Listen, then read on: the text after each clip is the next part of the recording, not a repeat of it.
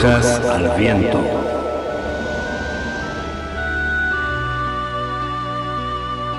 Brujas al Viento, un programa de participación abierta pensado para brujos, brujas y personas de la magia.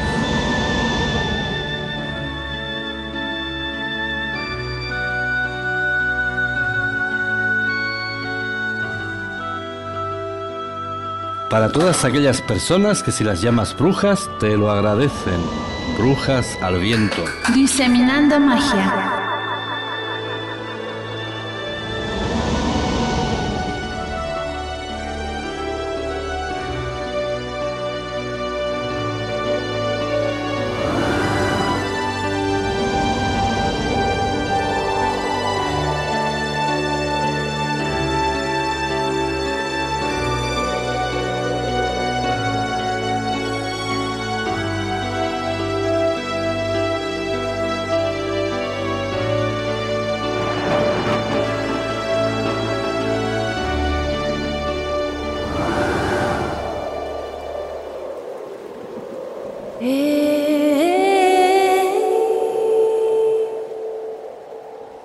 Buenas noches, bienvenidos a radiobrujas.com en nuestro programa de Brujas al Viento.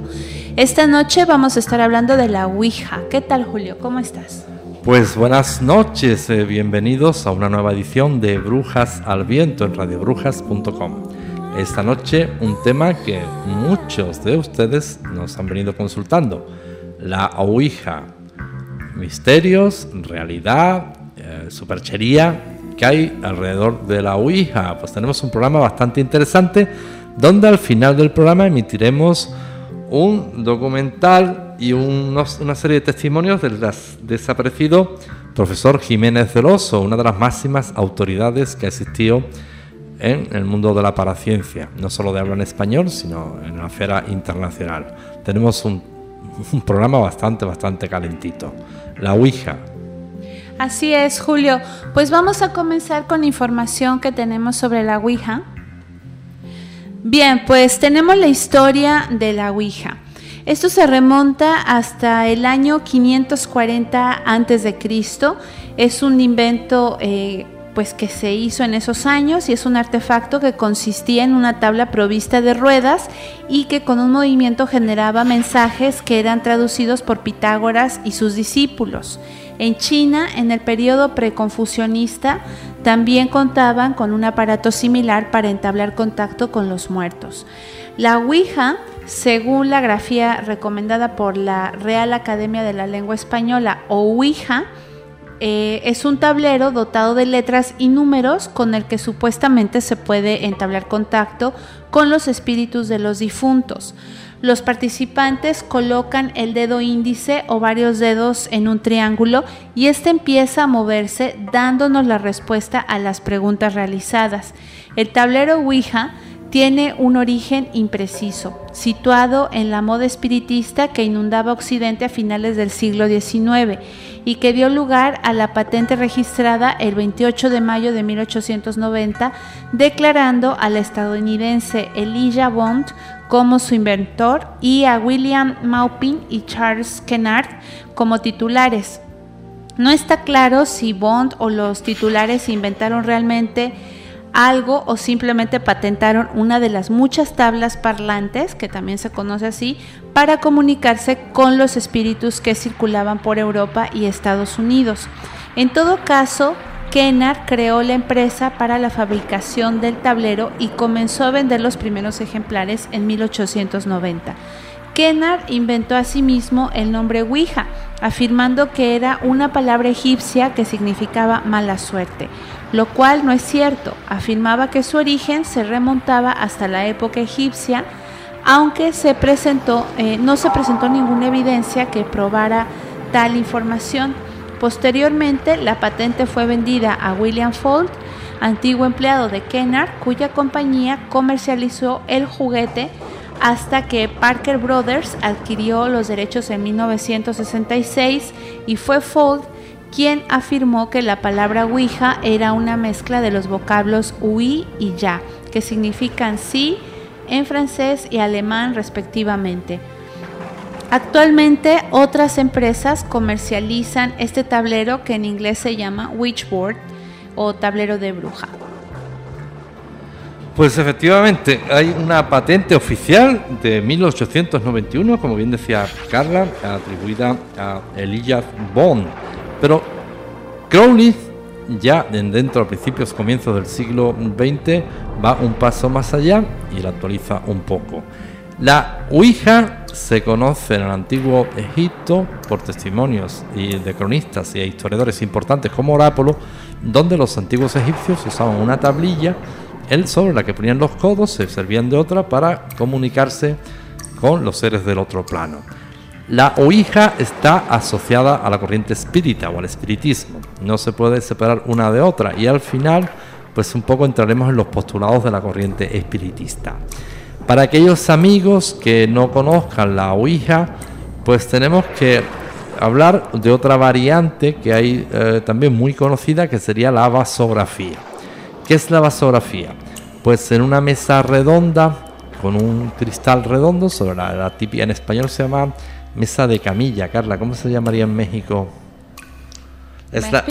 Pues a ver, son unas mesitas típicas de salitas pequeñas donde abajo se ponía un brasero, son típicas de estudiantes, vamos, si ahí te ponías a estudiar calentito en invierno. Pues tú te acuerdas de eso, yo no. En español se llama mesa camilla, pues una mesa no es que se acuesta. Mesita, mesita de té o mesita de café. Bien, traduzco. La mesita camilla en español, traducida a América Latina, sería mesita. Mesita. Eso. Pues con, una, con un tablero redondo y tiene un vidrio redondo sobre el que se deposita un poquito de aceite y se pone un vaso boca abajo. Eh, a continuación se ha distribuido sobre el, eh, alrededor en el diámetro, en la, en la esfera, en la parte exterior una serie de papelitos con todo el, abecedario. Y en el centro la palabra sí y la palabra no. Eh, lógicamente, con todo tipo de respeto, con la presencia de velas, se hace una pregunta a un ser que está allí presente y entre los presentes se coloca el dedo. Si por ejemplo hay cinco o seis personas, pues el dedo índice de cada una de las personas de la mano derecha sobre el filo del vaso. El vaso a continuación, lo más normal va a ser que se empiece a mover para responder a la pregunta. A veces lo hace de forma vertiginosa, muy, muy rápido. A veces, pues, eh, aquellos que parece que están dictándolo. Otras veces no va a ocurrir nada. Otras veces, pues, eh, el resultado es imprevisto. Pero atención, atención, tanto la Ouija como la variante de la vasografía, nosotros recomendamos que a no ser que se sea una brujita o un brujito ya muy experimentado que no se realice. Especialmente atención jóvenes, atención adolescentes. A mí no me gusta hacer nada, nada dramático, pero ahora leeremos una serie de eh, casuísticas, anecdotarios bastante trágicos que mm, han terminado eh, en muerte, hablando claro.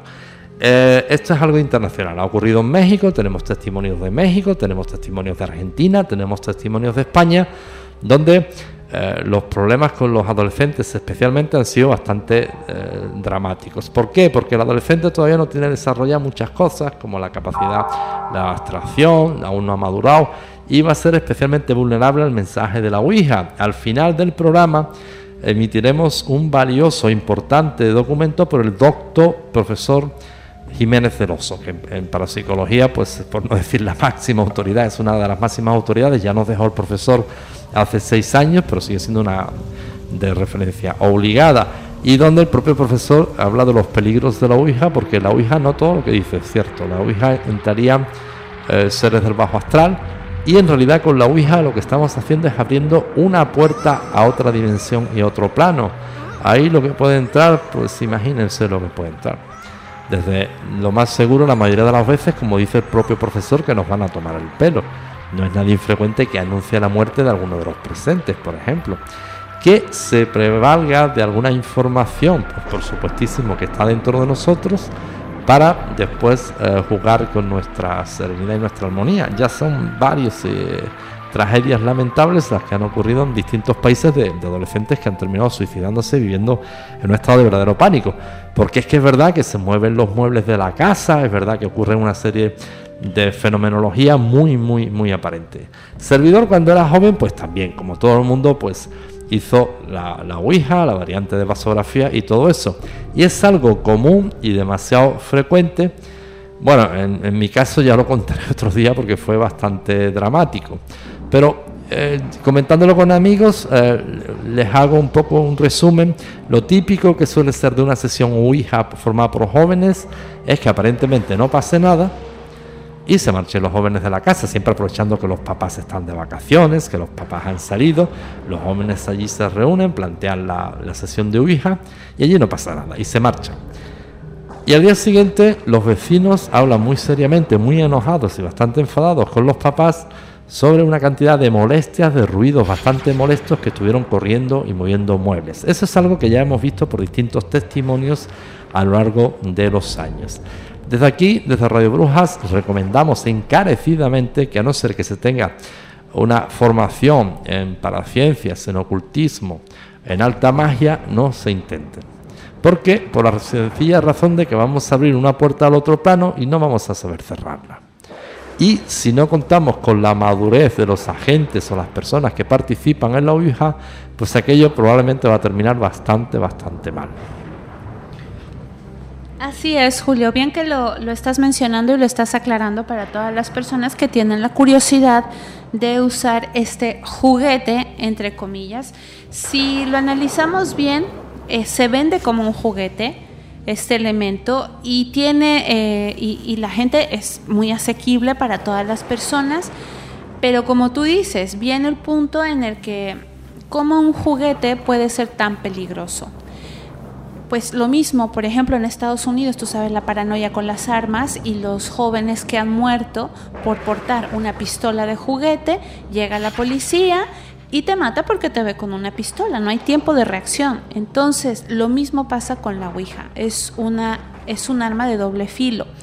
Si bien dices, Julio, si no estás preparado, eh, estás... Eh, con tus protecciones adecuadas no es recomendable, no se necesita y hay que dejar esa curiosidad pues a un lado porque puede tener graves graves consecuencias. Vamos a darles unos ejemplos, como habías mencionado Julio, sobre estos hechos tan tan escalofriantes. Pues sí, por mencionar de los más recientes, bueno, eh, habrían cientos, cientos de ejemplos, y a cuál más macabro y a cuál más trágico. Pero por ejemplo mencionamos uno ocurrido en, en Washington, el 25 de noviembre del 2007. Cinco jóvenes pues se reúnen en una casa abandonada para jugar a la Ouija. La primera pregunta que lanzan fue que diera el nombre de quien le molestase para que se fuera. La tabla indicó tres de los chicos quienes de inmediato se marcharon del lugar. Eh, tras haber caminado no más de 100 metros, los tres jóvenes escucharon un fuerte ruido a sus espaldas. Cuando voltearon a ver para saber qué ocurría, se percataron de que la casa vieja se derrumbó, estando sus dos amigos dentro de ella, quienes perdieron la vida. Este hecho consta en el diario local. En segundo lugar, pues también HSB Noticias publicó la historia de Jennifer Line Sprechman, una chica de 14 años quien era de Illinois y se caracterizaba por ser una joven pues muy muy nerviosa y muy fácil de impresionar con cualquier historia. En diciembre de 1972, una compañera de escuela le propuso jugar a la Ouija, cosa que Jennifer accedió sin dudarlo. La primera pregunta que lanzó fue a qué edad iba a morir. La aguja dio como resultado el número 18 y posteriormente apuntó las palabras asesinada y estrangulada. Pues en efecto, el 3 de octubre de 1976, justo cuando faltaban dos semanas para que Lynn cumpliera 18 años, la chica falleció a manos de un estrangulador cuya identidad aún sigue siendo un misterio. Uno de los casos que impactaron a toda Venezuela ocurrió en el año 2006 y ampliamente conocido por todos nuestros amigos de Venezuela. Fue el de Andrea, una joven quien vivió la terrible experiencia de perder a su madre a los 15 años de edad. Tres años después de su pérdida, la adolescente y varias de sus amigas decidieron emprender una sesión macabra de Ouija. La primera pregunta que hicieron fue si se trataba de un espíritu bueno o malo y posteriormente a todas las interrogantes el juego les respondía con el nombre de Andrea y con fechas que eran significativas para la muchacha. Las amigas de esta notaron que la joven estaba experimentando algo así como una posesión demoníaca, Varios días después, Andrea dijo creer que se trató del espíritu de su madre, ya que era una mujer muy posesiva y a la que no le gustaba que su hija se juntara con otras personas. Esto es algo también muy típico que venimos observando pues por todos los amigos y por todos los practicantes, que la pregunta ya es recurrente, si es un espíritu bueno o es un espíritu malo. Evidentemente, por favor, usen el raciocinio y el sentido común. Si fuera un espíritu malo no les va a decir soy un espíritu malo. Se encuentran con un desconocido, Carla, a las 3 de la mañana y le dice, señor desconocido, ¿usted trae malas intenciones o buenas intenciones? ¿Conoces alguno que te diga que trae intenciones muy malas y perversas? Radio Brujas, la magia está en el aire. Pues no. El siguiente caso que, que aportamos es el de un hombre que se identifica como Miles. Indica que él y sus amigos jugaron Ouija cuando tenían 19 años. Ellos crearon su propia tabla con una hoja de papel y al poco tiempo lograron contactar a un espíritu al que no pudieron identificar nunca. De broma preguntaron al tablero el próximo número ganador de la lotería. Esto es tipiquísimo, ¿eh? El cual el juego les indicó, acompañado de la frase, la suerte tiene dos caras. Horas más tarde, y ya todo repuesto de la impresión, fueron a comprar un boleto con los dígitos dados por la Ouija, el cual días después resultó ser el ganador. La vida de Miles y de sus amigos transcurrió con normalidad durante un par de años, pero pronto sus vidas cambiaron. La sociedad de Arkansas se estremeció con el caso de Dennis y David, dos chicos de 20 años de edad que profesaban el satanismo y que utilizaban la Ouija para comunicarse con un ser del más allá, a quien ellos nombraban como Amo. El 22 de diciembre de aquel año, pues aquellos jóvenes invitaron a otros dos amigos para probar el juego. Minutos después de ver en lo que consistía, los invitados buscaron la forma de salir e ir a casa. Sin embargo, Dennis y David reaccionaron de mala manera y terminaron por apuñalarlos. Uno de los heridos logró escapar del lugar y dio aviso a la policía, quienes al día siguiente encontraron a los agresores durmiendo encima de un gran charco de sangre proveniente de una persona a la que había descuartizado. Ambos fueron condenados a cadena perpetua y enviados a un hospital psiquiátrico, pues aseguraban que una voz les ordenaba actuar de esta manera. Toda la casuística, todo el anecdotario que podemos ir contando en relación con la Ouija, que se va a estar relacionado con jóvenes, especialmente con adolescentes, está asociado de verdad a tragedias, a aspectos macabros. Nosotros siempre insistimos que no jueguen, que no lo intenten, porque en realidad van a simular, eh, probablemente se traten de seres del bajo astral, que van a hacerse pasar por seres queridos, que tienen una información privilegiada de, su interior, lo sacan directamente y nada más y nada menos que van a ceder a sus miedos, van a plantearles sus propios miedos frente a ustedes. Y a no ser que tengan, sean personas de una sólida formación y de una gran madurez, pues van a sucumbir. El propio profesor Jiménez del Oso, al final de este programa, emitiremos un documental donde va a contar anécdotas bastante interesantes que, bueno, porque le pasaron a Jiménez del Oso, no llega a pasar a cualquiera y todavía nos tienen temblando las piernas, que se dicen. Así es, Julio. Bueno, ya que estamos hablando de, de, estos eh, eventos que han pasado y que han sido pues bastante tétricos en muchos casos, tenemos también el caso de de cómo se, se hizo El Exorcista. ¿Tú te recuerdas de ese programa que hicimos del Exorcista? Bueno, pues eh, esta persona que por la cual se hizo esta película se llama Roland Doe. Roland Doe fue un niño que fue iniciado en la Ouija y bueno, se murió su tía. La tía fue la que le enseñó a, usar la Ouija y bueno, a partir de, de esto vinieron muchos eventos, por lo cual se eh, hizo esta película. O sea, la cantidad de, energía que manejas con esta tabla parlante, que se conoce también, pues imagínate Julio que estás eh, jugando como un niño de 12, 14 años y de repente pues eh, generas un montón de fenómenos paranormales y entonces todo se, se vuelve pues totalmente loco, ¿no? Y, eso es lo que pasó en el caso de este niño Rolando. Por otro caso, tenemos también en los años eh, de 1920 un libro que se titula El caso de Patience Worth Y en este libro, el doctor que lo escribe relata cómo una simple ama de casa, la señora Curran, inició sus contactos con la fenomenología paranormal al recibir el regalo de una tabla Ouija, con la que obsequió, pues eh, se le obsequió a una de sus amigas. En la primera tentativa de lectura sobre la tablilla, en la que aparecen impresas las letras del alfabeto y los de los números del 1 al 0, el resultado fue absolutamente desalentador. No consiguió hilvanar ni una sola palabra, pero días más tarde, cuando volvió a pasar sus dedos por la superficie de la tabla, notó la imperiosa reacción de algo o alguien que necesitaba manifestarse a través de la escritura. A partir de aquel día, la señora Curran inició lo que pronto habría de, ser una extensa producción literaria. A través de su contacto espiritual, un ente llamado Patience Worth fue calificado letra a letra una serie de relatos cortos, narraciones y composiciones poéticas que al ser publicadas lograban un inmediato éxito de aceptación popular. Entre las novelas han quedado reseñadas The Sorry Tale, Telka, Hope True Blood, de Podupom the Wheel, escritas todas ellas con un peculiar estilo literario y con un lenguaje siempre apropiado a la época y características de sus respectivos personajes. ¿Cómo pudo una sencilla ama de casa convertirse repentinamente en una experta autora de obras literarias? Esa es la pregunta. En este caso, una simple tabla de Ouija fue el sencillo instrumento que desencadenó este impulso creativo, pero quizás habría de preguntarse algo más. ¿Es posible que existiese un contacto telepático con seres de otra dimensión? Cabe pensar ciertamente en la posibilidad de recibir confidencias directas de espíritus ultraterrenos.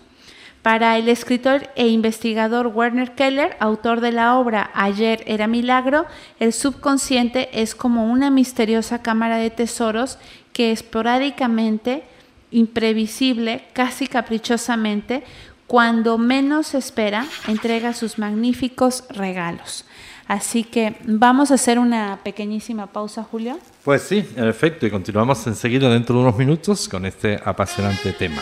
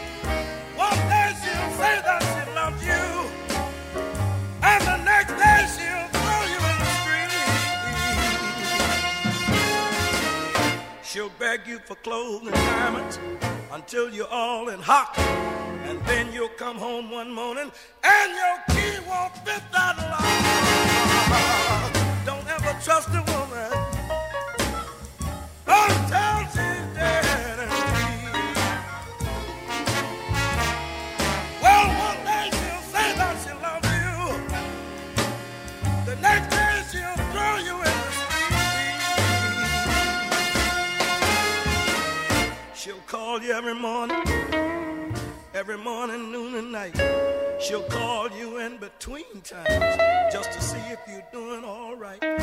She'll ask to borrow five, and then she'll beg for ten. And baby, that five and ten you won't ever see again.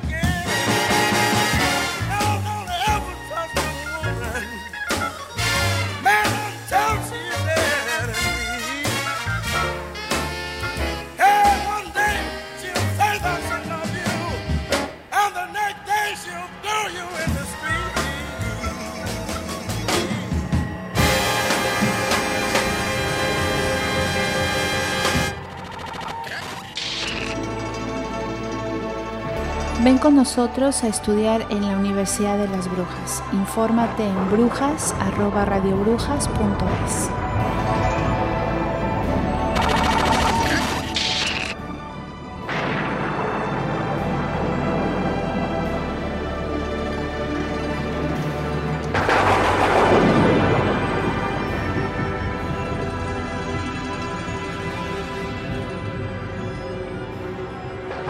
Bien amigos, ya estamos de vuelta en Brujas al Viento, radiobrujas.com. Esta noche hablando de la Ouija, comenzamos en riguroso directo.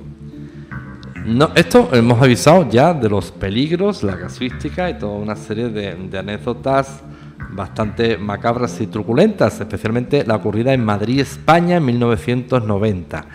El conocido caso de la niña Estefanía Gutiérrez, quien por curiosidad jugó a la Ouija con sus amigas un par de veces en la escuela. Un día la maestra del colegio la sorprendió y pues les rompió el tablero.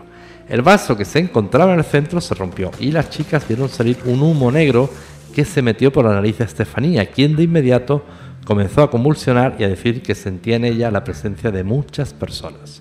La madre de la niña asegura que su hija estaba poseída, lo cual hacía que tuviera un comportamiento muy extraño en casa. Después de varios meses con esta situación, Estefanía murió, al parecer, sin ninguna razón aparente. El último de los casos que mencionamos es el de dos mujeres de mediana edad que, bueno, por si fuera un caso que no sean de adolescentes, eh, que decidieron jugar a la Ouija por curiosidad. Las tablas les reveló el siguiente mensaje. Lo que no crees es real. En la madrugada, una de las participantes se levantó y bajó a la cocina a beber agua, y ahí escuchó la voz de una niña que lloraba y gritaba a lo lejos. No le dio mucha importancia hasta que tomó un vaso y debajo de este encontró un papel que decía Te lo he dicho. Segundos después sonó el teléfono, era su amiga Carla. Carla, te cayó. Quien estaba muy preocupada porque su hija de 16 años no había regresado a su casa. La otra mujer notó que debajo de sus pies había mucha sangre, siguió el rastro y encontró en la cocina el cadáver de la niña. La mujer salió despavorida a casa de Carla, quien también, a quien también encontró muerta. Se desmayó y cuando despertó lo hizo en un hospital sin saber qué había pasado en realidad. El propio Jiménez del Oso, en un documental que ahora emitiremos al final del programa, pues cuenta varias anécdotas personales que de las que él ha sido protagonista y testigo y nos va a poner a todos los vellos de punta. Eh, Jiménez del Oso en parapsicología pues tiene más aval y más credibilidad que un notario. Vamos, servidor no lo va a descubrir esta noche, pero Jiménez del Oso cuenta como en sesiones de Ouija han dado nombres, eh, datos y hasta números de teléfono, eh, una serie de manipulaciones que es bastante importante que ustedes sepan. En realidad toda la Ouija tendría este carácter satánico, esta, naturaleza truculenta y macabra asociada a las muertes. No, esta es la parte oscura, la parte de sombra. La Ouija también tiene una parte es muy utilizada en Wicca. La Ouija también tiene una parte de conocimiento muy profundo dependiendo de la madurez de la persona que lo realice. Y sirvió de, no solo al propio Jiménez del Oso, sino también, por ejemplo, como bien ha dicho Carla, a muchos autores y escritores. Se cuenta, se rumorea que Margaret Mitchell, la autora de Lo que el viento se llevó, que curiosamente es autora de una única obra, la novela Lo que el viento se llevó. Novela que en 1936 es llevada al cine y en su día fue el libreto, los derechos de autor, el libro más caro para llevar al cine que más dinero se pagó por él. Fue una verdadera fortuna. Este libro lo escribe, esta novela la escribe Margaret Mitchell en 1929, basada en la guerra de secesión de Estados Unidos, la famosa guerra civil de Estados Unidos, el norte contra el sur. Margaret Mitchell la escribe en 1929. Eh, los medios, los biógrafos dicen que era una periodista, atención, eso no es cierto. Margaret Mitchell era columnista, es muy cierto decir columnista que periodista. Columnista es la persona que se encarga en un modesto periódico local de mm, apuntar las necrológicas, las bodas, los bautizos y pequeñitas líneas de noticias. Sin embargo, esta columnista modesta escribe una única obra de corte histórico, atención, donde aporta datos hasta entonces desconocidos sobre la guerra civil norteamericana. Datos que en muchos casos, apenas en la actualidad o incluso 30 y 40 años después, por otros medios e investigaciones arqueológicas, se han descubierto como ciertos. Pues ya me explican ustedes. La novela es absolutamente apasionante, lo que el viento se llevó, y en su día creó bastante polémica, al punto de una calidad literaria excelente además, que ostenta el premio Pulitzer de novela. Para muchos expertos, Margaret Mitchell se sirvió de una tabla Ouija para escribirla. Ya ven que los aspectos positivos que cuando se sabe usar con raciocinio, como por ejemplo la usaba Jiménez del Oso para entrevistar a filósofos de la antigüedad, para entrevistar a, políticos, eh, Jiménez del Oso cuenta anécdotas de haber entrevistado a personajes de la historia de, España y dice que lo pasaba genial haciéndolo. Con esos destinos está completamente legitimada siempre y cuando sepan y tengan un grado de madurez importante. Ni lo hagan como juego, ni lo hagan con lo típico que número va a tocar en la lotería. Y bueno, pues servidor ya otra ocasión les contaré anécdotas de juventud sobre con los amigos, sobre la Ouija y la verdad que es anécdotas bastante truculentas y, y macabras pero siempre está asociado a eso, a la juventud, a la locura, a la falta de madurez y a tomarlo poco en serio. Así es, bueno, eh, este tablero que bueno, es peligroso, como bien dices Julio, es un tablero que eh, te ayuda también a invitar entidades paranormales dañinas para tu hogar. O sea, si no estás en, de lleno en el mundo de la magia, pues mejor evítalo. Eh, y más, por ejemplo, los, los niños, ¿no? Que yo quiero mi tabla Ouija en la secundaria, todos quieren la tabla Ouija. Entonces tengan mucho cuidado hay dos escuelas de pensamiento sobre la Ouija en el campo paranormal. Hay un grupo que declara enfáticamente que esto no es una actividad peligrosa. La otra escuela de pensamiento afirma enfáticamente que la Ouija es un elemento peligroso. Suscribimos con la mayoría eh, pues, en, el, en el campo y con las decenas de incidentes documentados que tienen un tema en común, la Ouija. Personalmente pues nos resulta gracioso que algunos grupos se apresuren a disipar todos los casos documentados en los que interviene el uso de las tablas parlantes y suenan como escépticos, que ellos mismos sostienen. Entonces, estas personas, estos grupos que son escépticos, asumen que no existe actividad paranormal y se apresuran a disipar todos los casos y reclamaciones documentadas. Las tablas Ouija pueden invitar presencias no deseadas en cualquier lugar donde vayas a abrir un, portal, como comentaba Julio. Cuando decimos no deseado, nos referimos a entidades pues del bajo astral. En este ámbito, eh, espíritus malévolos que pertenecen eh, a, nuestro, a, nuestro, a nuestra vida, aunque no los veamos. Aunque a primera vista parece ser un juguete inofensivo, es un elemento potencialmente peligroso. ¿Será que eh, va a suceder algo si lo, si lo utilizamos. O sea, no hay un 100% de que si lo utilizan van a tener un ser de bajo astral, pero hay un riesgo asociado. ¿Ok? Entonces siempre hay que tener mucho cuidado con este tema. Efectivamente.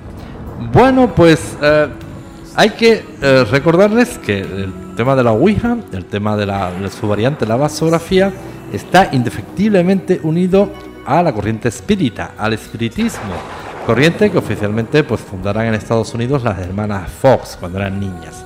Pero una de sus, bueno, ya nos ocuparemos en programas posteriores sobre, sobre historia, etcétera, etcétera. Una de las máximas autoridades en espiritismo eh, sería Alan Kardec, de comienzos del siglo XIX. El espiritismo debe de guardar unas normas de oro. Presten atención. Punto 1. Altas aspiraciones. Punto 2. Sentimientos elevados. Punto 3. Método. Y punto 4. Paciencia. Si ustedes quiebran alguna de estas normas, pues casi con toda seguridad van a tener experiencias bastante desagradables. ¿Por qué? Porque al tener altas aspiraciones, cuestiones elevadas, cuestiones espirituales, ya están blindando al bajo, blindándose contra el bajo astral como comprenderán, no son altas aspiraciones ni la curiosidad, ni preguntar el número de la lotería, ni eh, utilizar esto como juego o una frivolidad. Así es, Julio. Eh, mediante el uso de este tablero estás invitando conscientemente espíritus a que se comuniquen contigo. En la actualidad, una persona que no tiene un control sobre lo que, sobre los espíritus o tiene un control sobre de protección y todo esto, eh, puedes conseguir un espíritu malévolo. ¿Y qué es un espíritu maligno? Estos son espíritus que cuando viven vienen en un eh, viven en un ambiente criminal y están rodeados de malas vibraciones, gente negativa, eh, toda esta clase de personas. Entonces este elemento sigue, vamos, eso traspasa y sigue en este en el otro plano enojado, hostil. eh, sus intenciones no cambian. Son espíritus que mantienen la misma personalidad que cuando estaban vivos. Si este elemento no valora la vida humana, ¿por qué van a hacerlo en la muerte? Entonces, estas entidades o espíritus malignos se centrarán en alguien en el grupo que tenga una psique baja, que no, no tenga una psique alta. Esta entidad o espíritu responderá las preguntas básicas con el fin de, con el fin de calmar al usuario, eh, causar una sensación falsa de seguridad. La entidad puede disfrazarse amablemente, servicial. Este elemento es conocido con mentiras, eh, es convincente con los usuarios que tratan de ponerse en contacto con este espíritu maligno, por ejemplo, y a menos de que eh, se hagan preguntas correctas, no puedes saber la diferencia. Cuanto más se utiliza la Ouija, mayor será la posibilidad de que la entidad o el espíritu cree situaciones importantes potencialmente peligrosas. Incluso la energía utilizada para contactar con los espíritus puede energi- energizar un espíritu y de nuevo no son quienes toman el control, sino lo que él va respondiendo. Una vez que se permite que una entidad maligna entre en tu, por ejemplo, si lo haces en tu casa, en la sala en- o en tu salón donde tú habitas, pues es difícil de expulsar y entonces ya hay que recurrir a otras cosas. eh, la gente que pues que son católicos al exorcismo, después que al brujo y bueno es un caos que no necesitan tener las personas, ¿no? Pues efectivamente, Carla. Pues si te parece, ya damos paso al absolutamente interesante documento del desaparecido profesor Jiménez del Oso. Así es, Julio, pues muchas gracias por acompañarnos. Fue un placer estar con ustedes. Se despido de ustedes, Carla Solís. Y Julio Marín, agradeciendo la atención prestada y no se pierdan el documental que emitimos ahora.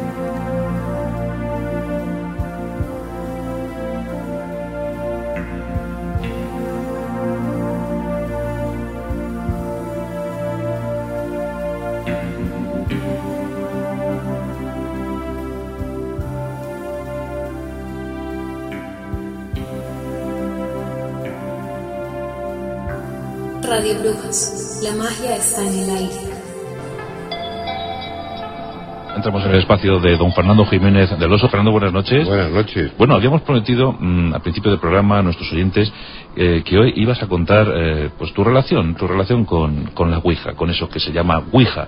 Eh, unos dicen que es un juego, otros dicen que, que es algo más profundo, otros aventuran que, que lo único que se trata es de, de intentar no abrir una puerta a ese mundo desconocido. Mm. Eh, la Ouija, pues oui, ya, como decía el profesor Argumosa, oui francés, ya alemán, sí, sí, en realidad Sí, es... eso es lo que eso es lo que significa porque habitualmente es la primera palabra que aparece escrita vamos a utilizar ese término en la Ouija.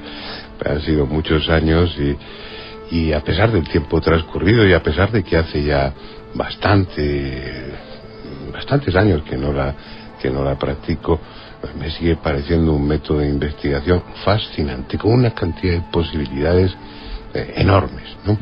Yo he conocido gente muy enganchada a la, a la Ouija. Sí. Y yo no sé si esto al final, pues...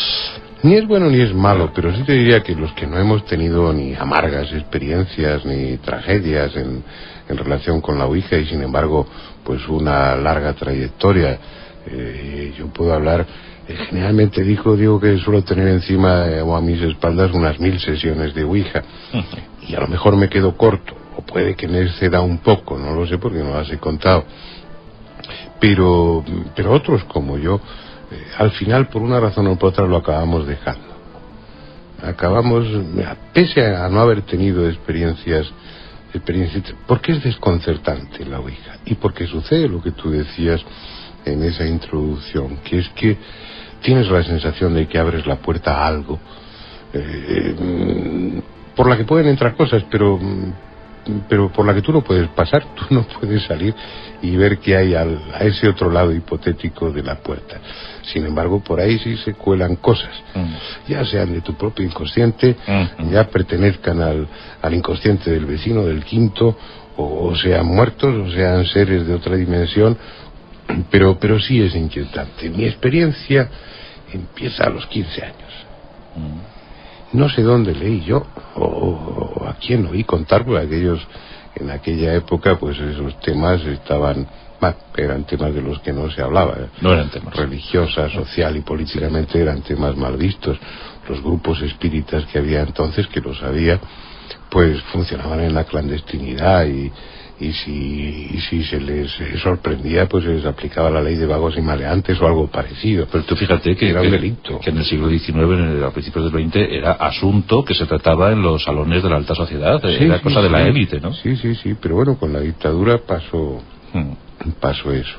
Entonces no sé si en alguna de esas revistas que argentinas o mexicanas que yo conseguía en el rastro, pues algo leí en torno a la Ouija y, decidí practicar una noche.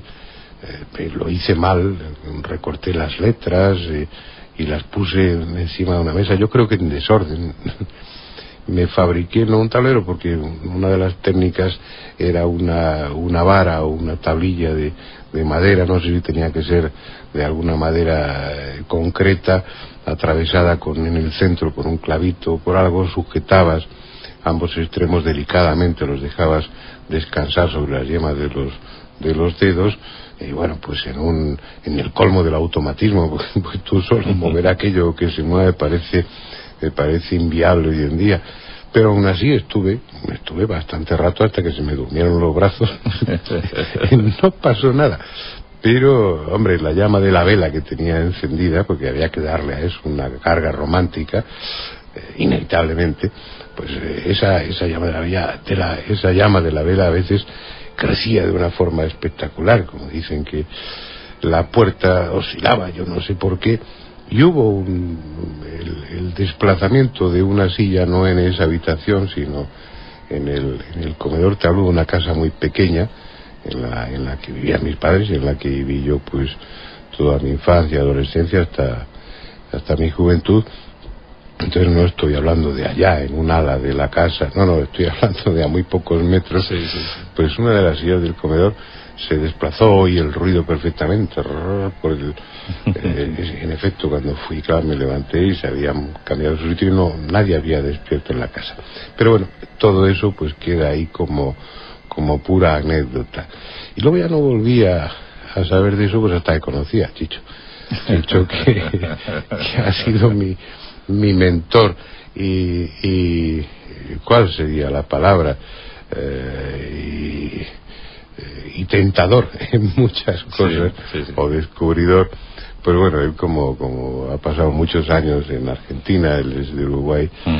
nació en Uruguay su madre le, le hizo nacer allí para que así no tuviera que hacer el servicio militar que eso es una madre previsora Sí. pues eh, empecé a practicar la, la Ouija con él cuando yo era estudiante de, medicina. Luego después, pues, pues las sesiones han sido mm, muchísimas. ¿Qué es lo que sucede ahí? Pues con toda seguridad no lo sé. Cabe el, cabe el truco, obviamente. Eh, y a veces se, se produce o a veces se hace intencionadamente.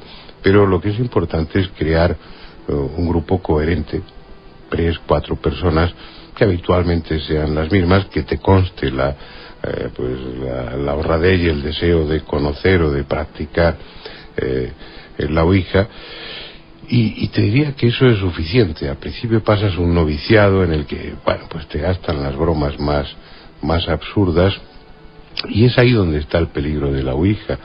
Si eres un, un adolescente o si eres una persona con poca madurez eh, afectiva, eres muy impresionable, te pones a practicar la ouija y aquello pues te dice que, que es un pariente muerto, tu, tu abuelo, que es el ejemplo que siempre pongo, y estableces un diálogo con él en el que eh, planteas preguntas cuya respuesta solo sabes tú y sabía tu, tu fallecido abuelo, y resulta que la ouija te empieza a responder de forma precisa, clara y sin fallar una todas las preguntas que tú haces, y eso es muy frecuente en la Ouija, pues claro, al cabo de, media hora o de una hora, no albergas ya duda de que estás realmente en comunicación con tu abuelo, porque está utilizando hasta términos eh, cariñosos que, que solo él y tú conocíais, estáis comentando anécdotas que habéis vivido los dos, le has hecho un repaso pues a toda la familia, datos biográficos y demás,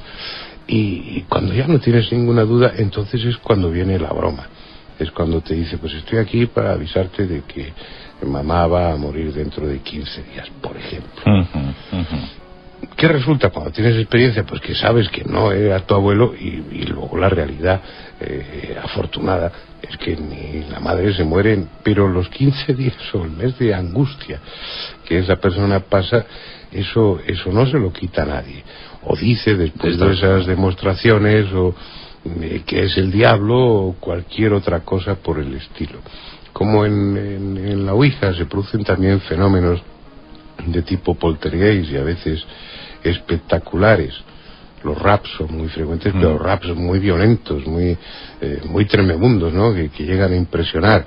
Eh, o incluso desplazamiento de muebles, o se produce un descenso brusco de la temperatura, es decir, esos fenómenos que suelen acompañar pues a la fantasmogénesis o a, sí, sí, sí, o a los fenómenos de poltergeist, bueno, pues claro, y ahí ya se crea una situación en la que o, o tienes experiencia, eh, o eres muy maduro, muy frío, eh, muy objetivo, llámalo como quieras, como, como es mi caso, o, o, lo puedes pasar muy mal, como así sucede en la realidad. En el asunto de los poltergeist, eh, pues fíjate, en, en, todos estos años de experiencia yo siempre he escuchado a, a los buenos investigadores o a los parapsicólogos que siempre cuando se enfrentan a un asunto poltergeist, una de las primeras preguntas que formulan es, eh, ¿aquí se ha hecho alguna ouija? Hmm. ¿En esta casa se ha hecho alguna práctica sí, de ouija? Por, por, por, por eso, por haberse abierto supuestamente sí, sí, sí, esa hipotética puerta, ¿no? Hay que hablar así, pero los hechos son, son los hechos. Yo recuerdo una, una sesión de, de Ouija en la que se fundieron 17 bombillas de la, Mm. de la casa. Eh, recibes información a veces espléndida. Yo no sé quién es el interlocutor. Y descartando el fraude, por supuesto. ¿no? Hablamos de, de, sesiones de Ouija honradas y con un criterio con el lógico que hay que tener, que bueno, no estás ahí en un plan reverente, pero tampoco estás eh, en plan jocoso, sino bueno, te lo tomas con, con seriedad, pero, pero, pero con naturalidad al mismo tiempo. Te estás fumando un pitillo con la otra mano o te estás tomando una copa si se tercia. A veces la información que recibes es de una riqueza que, que, te, que te sorprende. Yo me he enterado de muchas cosas a través de la Ouija y supuestamente contadas por los propios protagonistas, lo cual no deja de tener su gracia o su interés. Que, que se te aparezca, se te aparezca, perdón la expresión, pero bueno, sí. eh, vamos a seguir sí, con ella.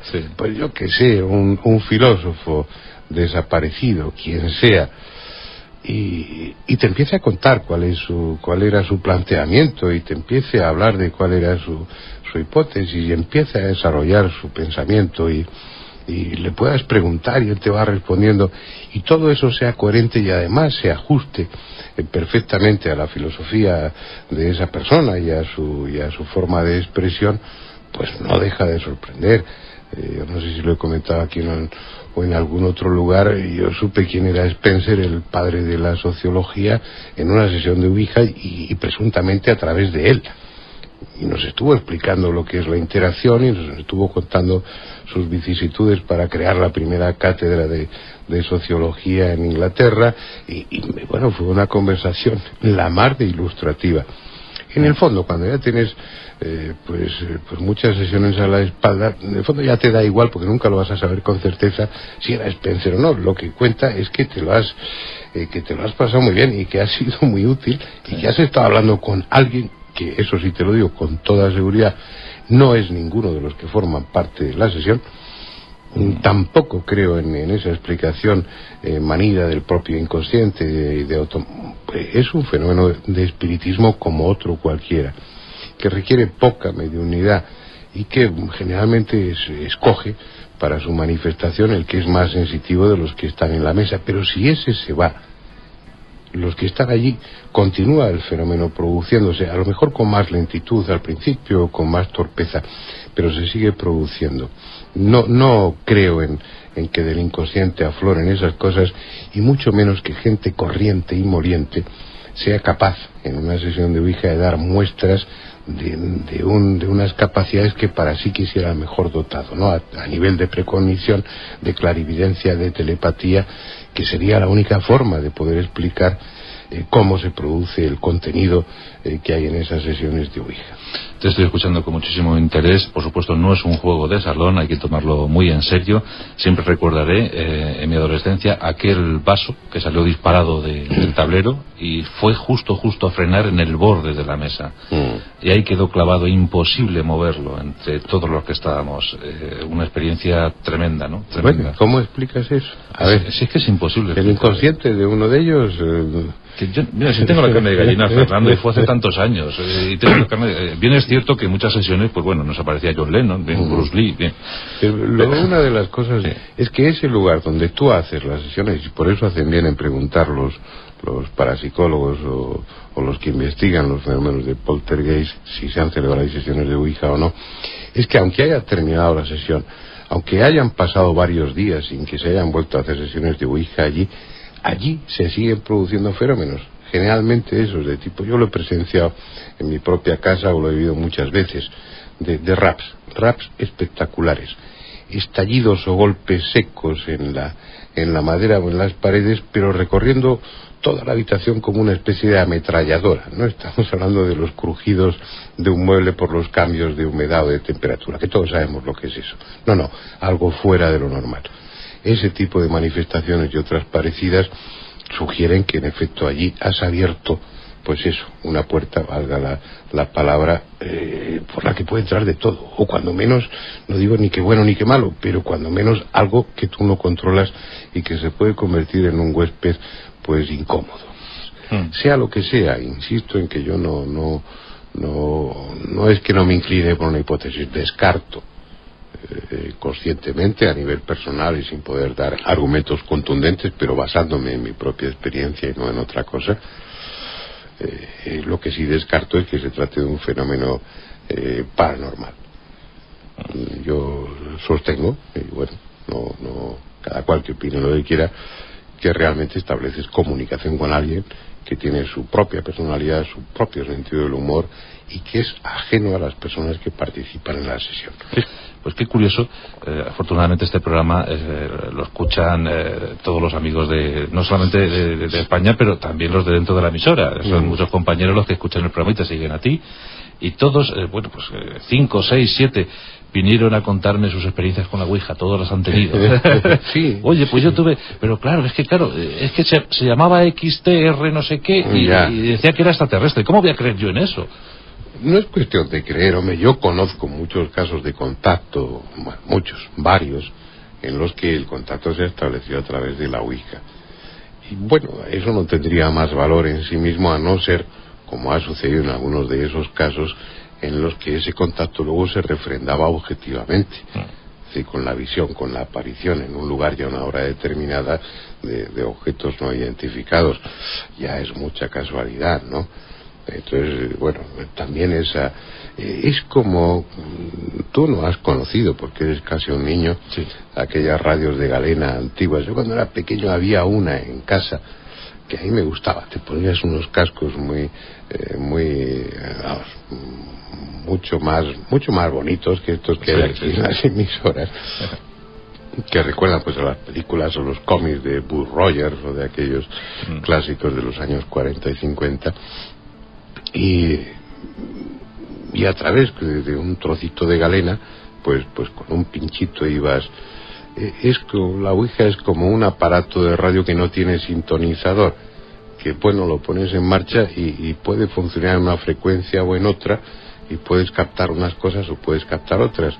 Y el que, el que la frecuencia se mantenga dentro de unos, de unas, eh, de unas medidas más o menos eh, fijas, pues va a depender de la asiduidad y de la coherencia de, del grupo. Pero cuando llegas a ese, a ese nivel, te sucede, pues lo comentábamos antes, que, que bueno, eh, empiezas a tener mm, conversaciones tremendamente interesantes. Pues, pues tienes la oportunidad de hablar con filósofos desaparecidos, siempre, como diría Juan José Benítez, pues entre comillas, entrecomillando, ¿no? Sí. No hay que asumir literalmente lo que digo. Pero bueno, que te, que te explican sus hipótesis o, o que te dicen que están manteniendo una polémica en el otro mundo, como nos pasó hace muchos años, pues con Duke y no sé quién era otro filósofo que estaban en el otro mundo discutiendo los dos, cada uno exponiendo su hipótesis, de su planteamiento, y habían llegado a una, eh, a una, a un acuerdo, que es presentarse en las sesiones de Ouija, exponer cada uno de ellos su, su teoría, eh, era sobre un aspecto concreto. Y luego después, al cabo de 15 días, volver a esa misma sesión para ver lo que los contertulios opinaban y, y quienes estaban a favor de, un, de una idea o de otra eso, eh, eso no deja de tener su gracia. Cuando resulta que lo que te están exponiendo allí es coherente, realmente responde al, a lo que esos filósofos mantenían, sostenían en vida, de lo que, bueno, pues tú no tienes eh, ni idea o apenas ni idea, porque no ya ni te acuerdas de lo que estudiaste en el, en el colegio, está expuesto a veces de una forma brillante, y en efecto, pues al cabo de los 15 días vuelven, a, eh, siguen con su encuesta. Y, ese tipo de situaciones, yo recuerdo unas sesiones hace años que tenía todos los sábados, con un, un autor, pues ya desaparecido, Jorge Llopis, que era, era parte de un magnífico amigo, era un escritor genial. Tiene novelas como Almas Fritas, por ejemplo, que son una, una pura delicia. Es el autor de las mil peores poesías de la lengua castellana. Escribió muchas obras de teatro, pues con tono, con miura era un hombre magnífico y, y brillante y un, un, poeta extraordinario y un, y un, muy buen escritor. Y como escritor, pues, pues estaba la cuarta pregunta casi siempre. Entonces, bueno, nos juntábamos los sábados y, y cenábamos arroz con cualquier cosa. Si había dinero, pues, pues arroz con gambas y si no había, pues arroz con alcachofas.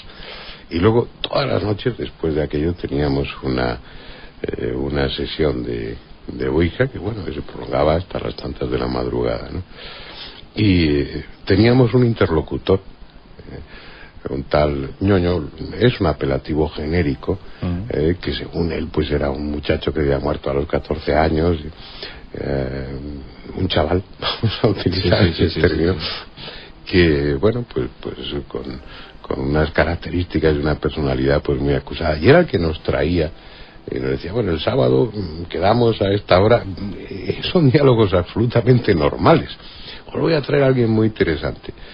Y bueno, te enterabas de cosas. Jorge, por ejemplo, estaba preparando en aquella época un, un libro sobre la historia política del, del siglo XIX aquí en España. Y y venían muchos políticos de esa época a hablar con Jorge y a contarle sus historias y sus cosas. Era, enriquecedor. Soy, Era, soy Canovas.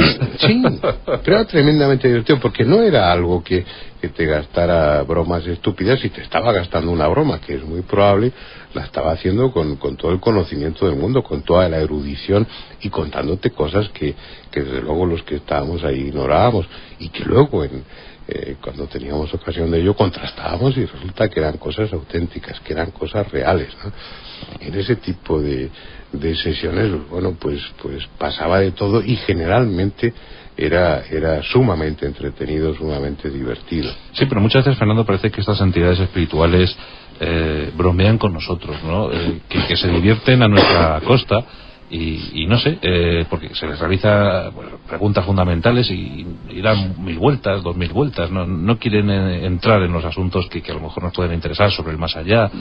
Yo me parece que cuando tienes mucha experiencia, yo soy muy, muy eh, no sé, intolerante si quieres ya a ese nivel. Sí. Cuando veo que se empieza con esos movimientos de la Ouija más o menos torpes y que empiezan a balbucear o a decir, pues soy Dios, soy el demonio, soy tu padre, generalmente los mando lejos y con, con cajas destempladas, ¿no? Sí.